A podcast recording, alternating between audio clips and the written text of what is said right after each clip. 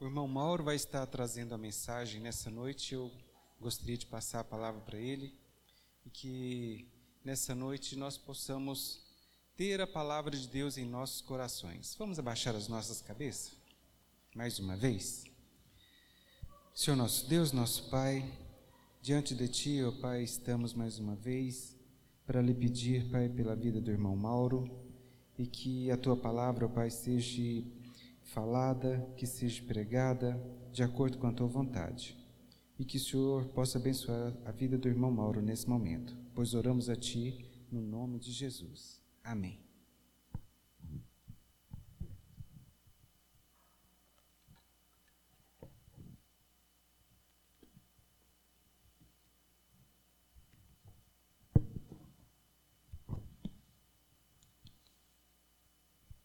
Graça e paz, novamente.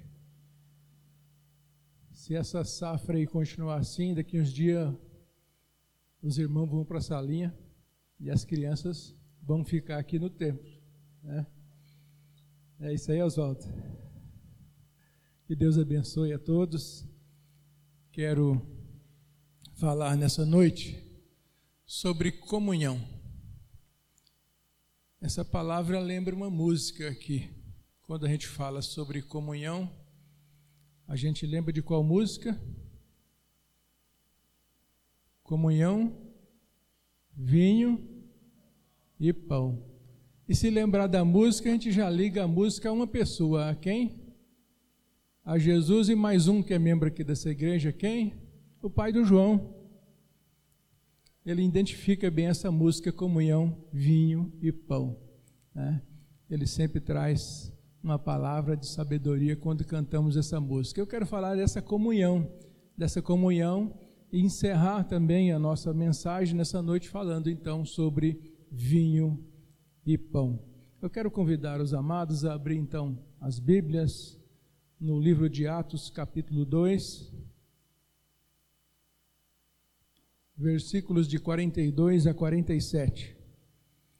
Só lembrando novamente que o pastor está impossibilitado de estar aqui conosco, a sua voz já sumiu e hoje também teve um pouco de febre. Né? Vamos continuar orando para que ele esteja prontamente restabelecido. Prometeu que amanhã irá ao médico. Né? Antes de ler a palavra, eu também quero pedir perdão à irmã Marli. Irmã Marli, eu estava no trânsito, vi a sua mensagem, como diz o goiano, fiz o corre. Acionei a irmã Dirce, que acionou a irmã Adriana, que acionou o irmão Araújo, e acertaram tudo, e eu acabei não dando um feedback lá para a irmã que estava tudo combinado, né? E a irmã acabou deixando então as suas atividades para estar aqui. Me perdoe, não é da minha feitura fazer isso, irmã. Vamos ler então Atos, capítulo 2, versículos de 42 a 47. Na minha versão diz assim: E perseveraram na doutrina dos apóstolos, e na comunhão, e no partir do pão, e nas orações. E em toda a alma havia temor, e muitas maravilhas e sinais se faziam pelos apóstolos. E todos os que criam estavam juntos e tinham tudo em comum e vendiam suas propriedades e bens e repartiam com todos segundo cada um havia de mister. E perseverando unânime todos os dias no templo e partindo o pão em casa, comiam juntos com alegria e singeleza de coração, louvando a Deus e caindo na graça de todo o povo, e todos os dias acrescentava o Senhor à igreja aqueles que se haviam de salvar. Amém? Nós vamos orar novamente. Bondoso Deus e amado Pai, nós te damos graça por esse dia que nos deste, te damos graça pela saúde, pelo alimento, pelo trabalho, te damos graça pela oportunidade de mais uma vez estar aqui na Sua casa. Queremos ser instrumentos, Senhor Deus, da Sua sabedoria. Nos dê, Senhor Deus, entendimento, discernimento, para que possamos falar aquilo que é da Tua vontade Pedimos que esteja com cada uma aqui presente, abençoando as suas vidas. Lembrando novamente aos enfermos dessa casa, qual citamos agora há pouco em oração, que o Senhor possa, Senhor Deus, estar abrindo as portas dos tratamentos, dos exames, que as pessoas possam estar restabelecidos, Senhor Deus, e possam estar recebendo a merecida graça, a merecida bênção que o Senhor tem para cada um. Abre a nossa mente, abre o nosso coração e continua conosco nesse culto. É o que pedimos e agradecemos em nome de Jesus. Amém. Nós procuramos num dicionário online o que é comunhão. A primeira explicação diz que é um substantivo feminino, que é a realização de algo em comum, ou também que é a sintonia de sentimentos, de modo de pensar, agir ou sentir, é uma identificação. Aí eu procurei também o que diz o Almeida e gostei um pouquinho mais do que escreveu os autores da tradução da Bíblia Almeida. A primeira delas diz que é associação com uma pessoa, envolvendo amizade com ela e incluindo participação nos seus sentimentos, nas suas experiências e na sua vivência. A outra explicação de Almeida diz que é um relacionamento que envolve propósitos e atividades comuns, uma parceria. Então, essa é a explicação técnica, é a explicação espiritual para comunhão. Então, comunhão não é só estar junto, envolve um relacionamento, envolve um envolvimento, envolve você ouvir, você falar. 1 João, capítulo 1, versículo 7, ele fala assim: gostaria que até deixasse esse versículo aqui por gentileza, 1 João, capítulo 1, versículo 7. Mas se andarmos na luz, como Ele na luz está, temos comunhão uns com os outros. E o sangue de Jesus Cristo, seu Filho, nos purifica de todo pecado. Então temos aqui uma responsabilidade. Nós temos que ser a imagem, buscar a imagem e a estatura de Jesus Cristo. Nós temos que estar na luz. Se nós estamos na luz, como Jesus Cristo está na luz, aí nós podemos viver a verdadeira comunhão. Se eu não preencher esse pré-requisito, eu vou ter apenas uma sociatividade um momento alegre, um momento de amizade, um momento de relacionamentos adversos, mas eu não vou ter comunhão. Para mim ter comunhão, eu preciso estar na luz. Então, novamente, o que é ou o que significa comunhão? Nos púlpitos, comumente os pastores, os pregadores gostam de citar a palavra grega koinonia, que é comunhão, ou seja, ato de usar alguma coisa em comum. Ato de usar alguma coisa em comum. Então, o que eu tenho passa a ser comum a outra pessoa. O que a outra pessoa tem passa a ser comum à minha pessoa. Então a palavra grega vai nos levar a o companheirismo, vai nos levar ao compartilhamento, vai nos levar até algo em comum. Nós vamos usar juntos, nós vamos ter de novo a palavra parceria e participação. Então, ter comunhão, nós temos aí um dicionário muito grande. Mas nós temos uma dificuldade também muito grande de entender e de viver e de praticar a comunhão.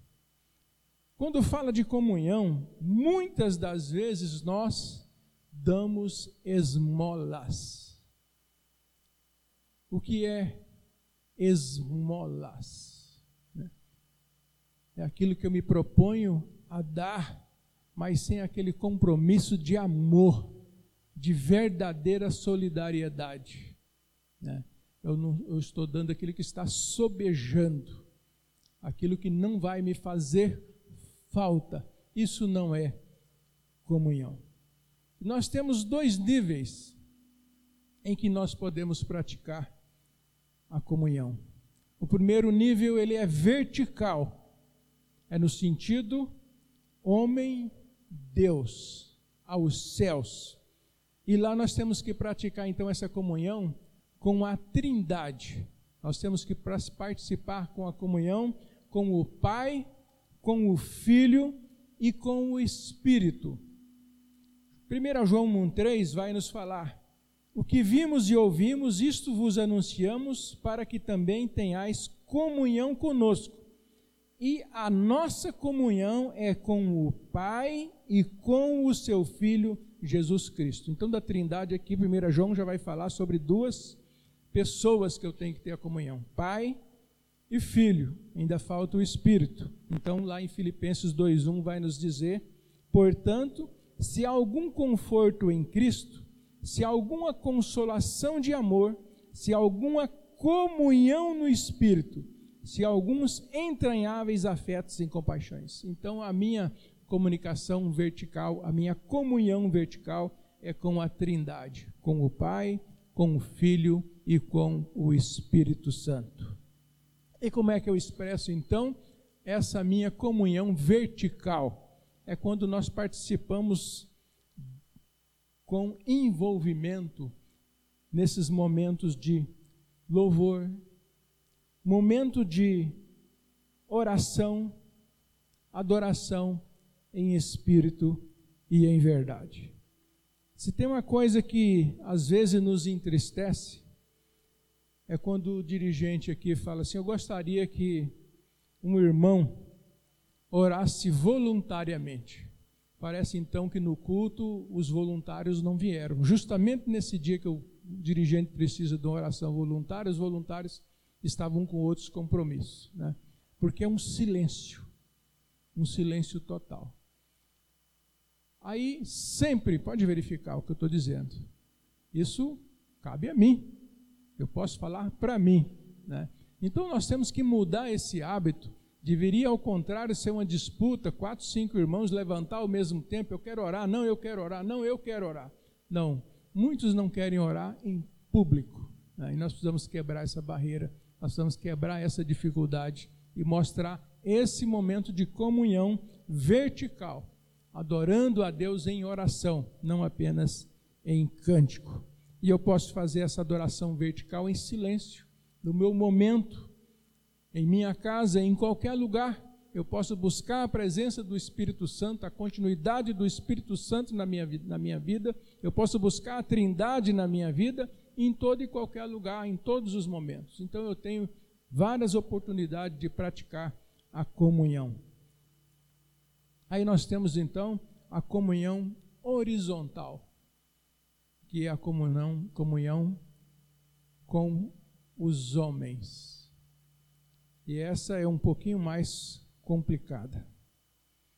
O versículo de 1 João 1,7, novamente ele nos diz: Mas, se andarmos na luz, como ele na luz está, temos comunhão uns com os outros, e o sangue de Jesus Cristo, seu Filho, nos purifica de todo pecado. Então nós precisamos estar na luz, nós precisamos irradiar a luz, nós precisamos ter comunhão com as pessoas e manifestar esse amor de Jesus Cristo nas nossas vidas, dando oportunidade para as pessoas se relacionar conosco, dando oportunidade para as pessoas falar conosco. Né? Às vezes nós temos dificuldade de ouvir, e esse é um dom, nós temos que aprender a ouvir, nós temos que aprender a conhecer às necessidades. A necessidade da comunhão vai nos mostrar uma palavra muito interessante, que é a destra da comunhão. Lá em Gálatas 2:9 está escrito assim: Paulo diz: "E conhecendo Tiago, Cefas e João, que eram considerados como as colunas, a graça que me havia sido dada, deram-nos as destras, em comunhão comigo e com Barnabé, para que nós fôssemos aos gentios e eles a circuncisão. O que é esse deram-nos as destras? Deram-nos as mãos. Né? E muitas das vezes, quando nós falamos em comunhão, compartilhar, dividir, ajudar, às vezes nós só pensamos em valores financeiros. Né? E muitas das vezes, numa grande maioria, as destras da minha vida precisa ser liberada. A minha mão direita precisa ser colocado à disposição daquelas pessoas com quem eu tenho é e preciso praticar a comunhão. As destras da minha vida pode levar muitas pessoas a conhecer o caminho e assim também conhecer a salvação. Eu preciso estender a minha mão direita.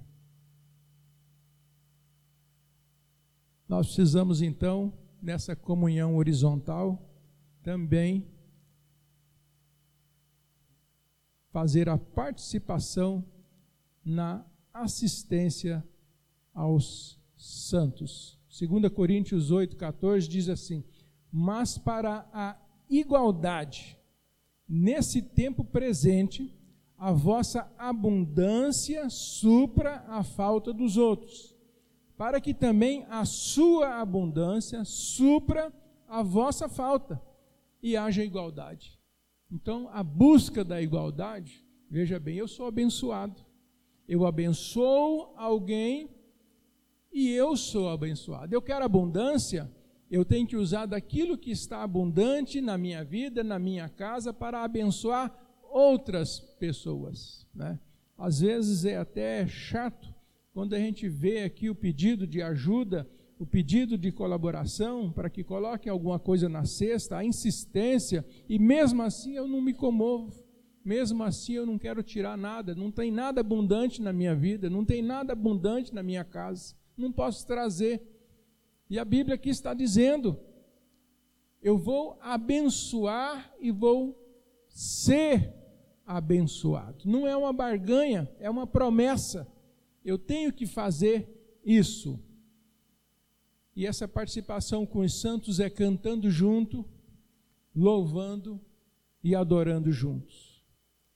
Compartilhando testemunho, exortação e encorajamento. Então a comunhão, eu preciso de ter essas palavras no decorrer da minha vida.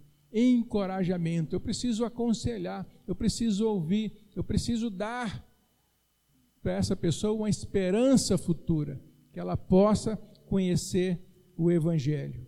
E aí, edificando uns aos outros nas operações do Espírito. Então, a comunhão é entre uma ou mais pessoas. O ministério da palavra, doutrina dos apóstolos, é o comunhão no partir do pão e as orações. Essa é a maneira pela qual o crente é transformado em um vaso novo, a comunhão com os irmãos. Então, se eu quero ser um vaso novo, eu preciso fazer a comunhão, participar da comunhão com os irmãos. Alguém já olhou, já teve a curiosidade de olhar os vídeos, como é que o oleiro, ou já viu pessoalmente, como é que o oleiro faz um vaso? Os passos né? Como é que funciona tudo aquilo? Primeiro, a qualidade do barro, a seleção do barro, aí a umidade do barro. E aí aquele barro é apenas um monte em cima de uma tábua que daqui a pouquinho vai começar a girar. À medida que gira e ele começa a colocar a mão, começa a aperfeiçoar, ele pode parar em determinado momento porque há uma impureza. Ele tira e começa tudo de novo. Se precisar amassar tudo de novo, ele come, amassa tudo e começa tudo de novo. E às vezes já está no fim e aquilo não deu o equilíbrio perfeito e ele pode parar tudo aquilo e agregar um pouco mais de valor. Ele coloca, coloca, coloca adereços, coloca outras formas naquele vaso para que ele chegue no produto final com a qualidade esperada. Então a sua vida, ela ocorre da mesma forma. Você não veio do acaso ou de qualquer jeito. Você foi escolhido você foi moldado. E as impurezas estão sendo retiradas da sua vida. E você tem muito a fazer pelas pessoas quando se trata de comunhão, de mostrar às pessoas essas coisas que fazem com que o seu vaso, a sua vida, não esteja alcançando a perfeição, ou não esteja com o produto acabado né, de uma maneira perfeita e agradável. Então, para mim ser um vaso novo, eu tenho que deixar ser moldado, eu tenho que deixar que as pessoas participem da minha vida, pessoas que possam edificar a minha vida. Nós temos então a comunhão nos lares, praticando também a hospitalidade. Às vezes, é, quando eu era júnior adolescente, a minha mãe recebia em casa seminaristas. Eu não ficava muito contente, não. Sinceramente, porque às vezes eu tinha que ceder o meu quarto e eu tinha que ir para o sofá ou para o chão. Né? Mas para minha mãe, ela sempre fez isso com muita satisfação. E isso deu uma oportunidade para a minha vida para conhecer depois uma imensidade de pastores, hoje pastores, né? Então passaram muitas pessoas que oraram na minha casa, almoçaram na minha casa, fizeram a comunhão na minha casa e fizeram diferença na minha casa e de certa forma contribuíram com a minha vida, mesmo eu não gostando. Então, isso serve para você também. Muitas das coisas vão acontecer e você pode, num determinado momento, ficar satisfeito, gostar. Mas você vai aprender lá na frente que aquilo de 30, 40 anos atrás fez diferença e faz diferença na sua vida. Então a hospitalidade é meio complicado, né? Então às vezes você receber uma série de pessoas na sua casa é complicado. Às vezes tem pessoas não preparadas para estarem na sua casa. Então eu tenho que abrir a hospitalidade, mas ao mesmo tempo ter um certo zelo, um certo cuidado. Mas eu tenho que ter essa comunhão. Eu preciso visitar, apreciando e conhecendo uns aos outros. Eu tenho que praticar isso. Hoje está meio fora de moda, né? Hoje, com as tecnologias, a gente já se conversa, se visita sem estar presente, mas não deixa de ser comunhão. A partir do momento que eu dou essa oportunidade de conversar com alguém, de falar com alguém e também tratar das coisas espirituais, eu estou fazendo uma visita e estou praticando a comunhão. Aí eu pergunto: nós estamos proibido de ter comunhão com alguém? Nós estamos proibidos de ter comunhão com algumas pessoas e situações. A primeira delas, com o mundo. Efésios 5:11 vai nos dizer: "E não comuniqueis com as obras infrutuosas das trevas, mas antes condenai-as." Quando Jesus Cristo orou, ele falou para o Pai: para não nos tirar do mundo, mas para nos proteger aqui. Então nós não temos que ter comunhão com as coisas que não, ser, que não são dignas, essas sim não precisam da nossa comunhão. Nós não podemos ter comunhão com os espíritos malignos, alertados por Paulo em 1 Coríntios 10, 20 e 21. Antes digo que as coisas que os gentios sacrificam, as sacrificam aos demônios e não a Deus. E não quero que sejais participante com os demônios. Não podeis beber o cálice do Senhor e o cálice dos demônios. não poder ser não podeis ser participante da mesa do Senhor e da mesa dos demônios.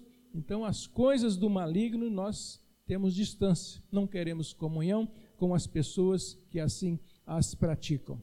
Não devemos ter a comunhão com os incrédulos. 2 Coríntios 6,14. Vamos detalhar isso. Não vos prendais a um jugo desigual com os infiéis, porque sociedade tem a justiça com a injustiça? E que comunhão tem a luz com as trevas? Então, nós estamos falando de comunhão, não estamos falando de amizade, não estamos falando de relacionamento, não estamos falando de trabalho, etc. Estamos falando de comunhão. Comunhão com infiéis. Eu tenho que ter um zelo, porque a Bíblia nos adverte quanto a isso e há outras referências não devemos ter comunhão com as doutrinas falsas. Gálatas vai nos falar isso no capítulo 1, versículos de 7 a 9. O qual não é outro, mas há alguns que vos inquietam e querem transformar o evangelho de Cristo. Mas ainda que nós mesmos ou um anjo do céu vos anuncie outro evangelho além do que já vos tenho anunciado, seja anátema. Assim como já vulo dissemos, agora de novo também vulo digo: se alguém vos anunciar outro evangelho além do que já recebesse, seja anátema. Então eu tenho que fugir das doutrinas falsas, das falsas religiões, das coisas que não agradam a Deus, das coisas que querem colocar outro caminho, outra vertente, outra opção na sua vida uma observação. Qualquer pessoa defendendo uma doutrina que ataca os passos fundamentais do processo da redenção deve ser excluída da comunhão. Então, se você tem alguém que está sempre falando mal da sua vida, né? 1 Coríntios 5, 9, 13 vai fazer uma lista extensa dessas pessoas, que ele vai chamar lá de cobiçosos, idólatras, escarnecedor, zombador, beberrão, extorsionário, fornicador e outros. Esses estão fora da minha comunhão. Eu quero falar um sobre dois itens aqui: o escarnecedor e o zombador. Nós temos aí uma série de humoristas, né? fazendo graça, e algumas pessoas até acham bonito, acham engraçado, mas no meio das suas graças, eles zombam, eles escarnecem, então deve ser excluído da sua vida. É. Muitas pessoas se oferecem para nos mostrar essa graça, vem trazer o vídeo, né? já conhecendo uma grande variedade desses humoristas, eu agradeço. Não, muito obrigado, eu já conheço. Né? Não faz parte da minha vida. E assim tem que ser a minha conduta. Eu tenho que tirar da minha comunhão, da minha vida, essas coisas que atrapalham. E a Bíblia ainda vai ser mais clara, ela fala: não coma, não se associe. Nós temos dificuldade, né? nós não queremos crer nisso, nós não queremos aceitar isso. Mas, irmão Mauro, como é que eu vou evangelizar se eu não comer então com essas pessoas? Como é que eu vou conquistar? Como é que eu vou chegar a essas pessoas, né? Se eu não se relacionar. Você tem que ter um zelo, você tem que ter um cuidado.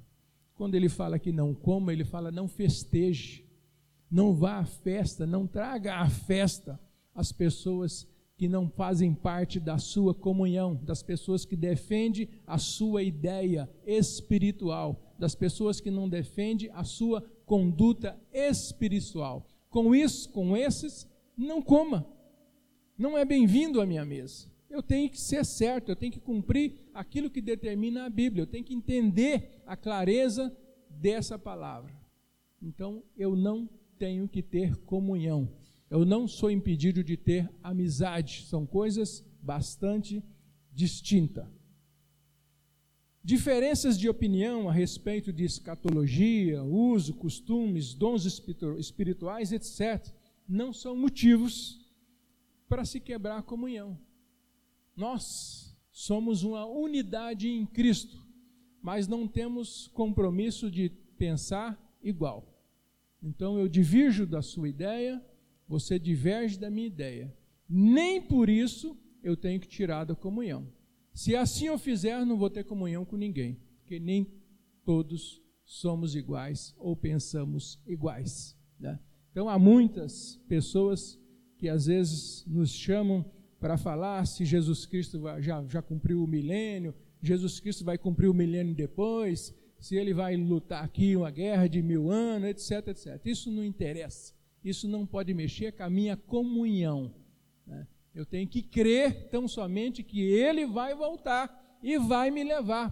Ponto. É isso que é importante. Discutir esses assuntos não é interessante. Efésios 4:2 vai falar assim: com toda a humildade e mansidão, com longanimidade, suportando uns aos outros em amor. Então, está falando que nós temos que suportar. O que é suportar um aos outros? Né? É, tem hora que você tem que ficar quieto. É, não tem jeito, não adianta retrucar. Não, irmão, o irmão está certo, é isso mesmo. Né? Pronto. Então eu tenho que suportar. Comunhão, já encerrando, comunhão à mesa do Senhor. A ceia é a forma ordenada pelo Senhor para mantermos a comunhão do corpo. A mesa do Senhor está profundamente relacionada à vida da igreja local. Quanto mais entendemos a ceia, quanto mais entendemos a mesa, mais seremos beneficiados pela ceia. Mateus 26, 26, 29, o texto que é sempre lido aqui durante a ceia, ele vai falar: E quando comiam, Jesus tomou o pão e, abençoando, partiu e o deu aos discípulos e disse: Tomai, comei, isso é o meu corpo. E tomando o cálice e dando graças, deu-lhe, dizendo: Bebei dele todos, porque isto é o meu sangue, o sangue do Novo Testamento, que é derramado por muitos, para a remissão dos pecados. E digo-vos que desde agora não beberei deste fruto da vide até aquele dia em que beba novo convosco no, no reino do meu Pai. Sempre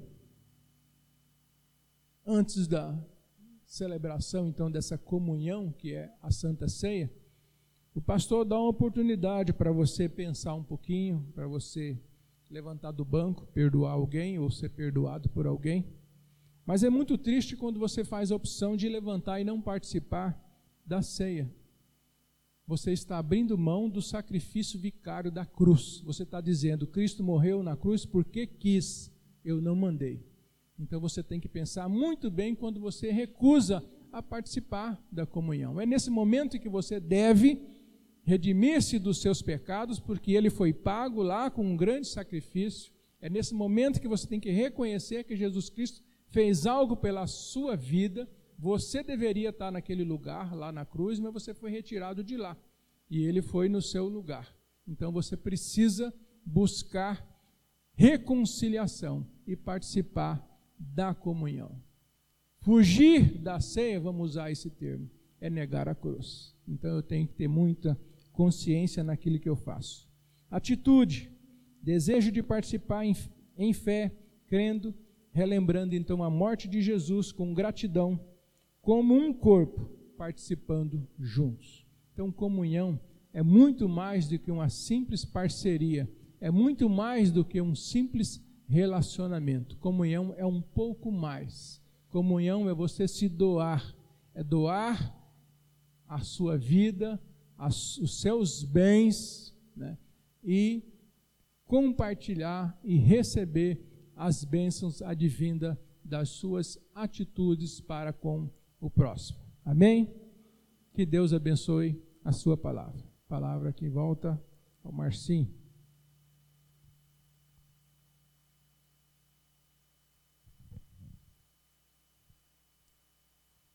Enquanto o irmão falava, eu lembrei do saco de batatas, né? no saco de batatas, um monte de batatas, de unidades de batatas dentro do saco. Mas a comunhão é algo mais profundo, né? É o purê de batata. Ela vai no fogo, ali são queimadas as todas os as arestes, né? e ali então se forma o purê de batata.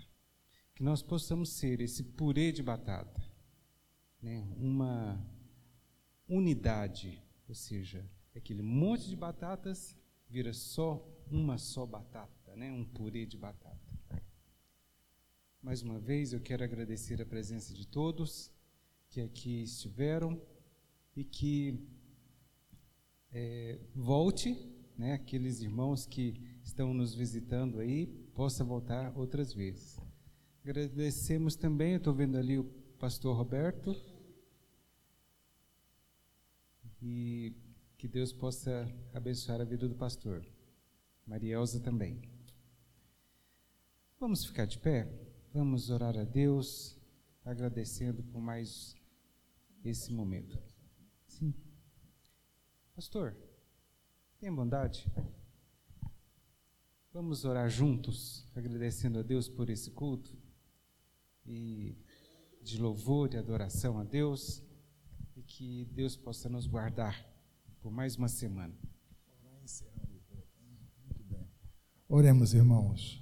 Pai querido, nós louvamos por tudo aquilo que foi feito aqui nesta hora. Neste ato, ó Pai, de culto em que teu povo cantou, louvou o teu santo nome, ouvimos, ó Pai, a tua palavra, podemos falar contigo, Senhor, podemos estar aqui em comunhão uns com os outros. Obrigado, Senhor, que esta igreja seja sempre a tua igreja, preservada do mal, uma igreja com propósito, ó Pai, aqui neste lugar, aqui neste setor, ó Deus, e que tu venhas abençoar o pastor desta igreja, a liderança, cada família, Senhor. E agora, ó Pai, despede-nos em paz para as nossas casas, debaixo do teu poder, em nome de Jesus. Assim nós te oramos. Amém. Oração silenciosa, vamos estar nos despedindo. Não esqueça que nós temos aqui a cantina com os pastéis.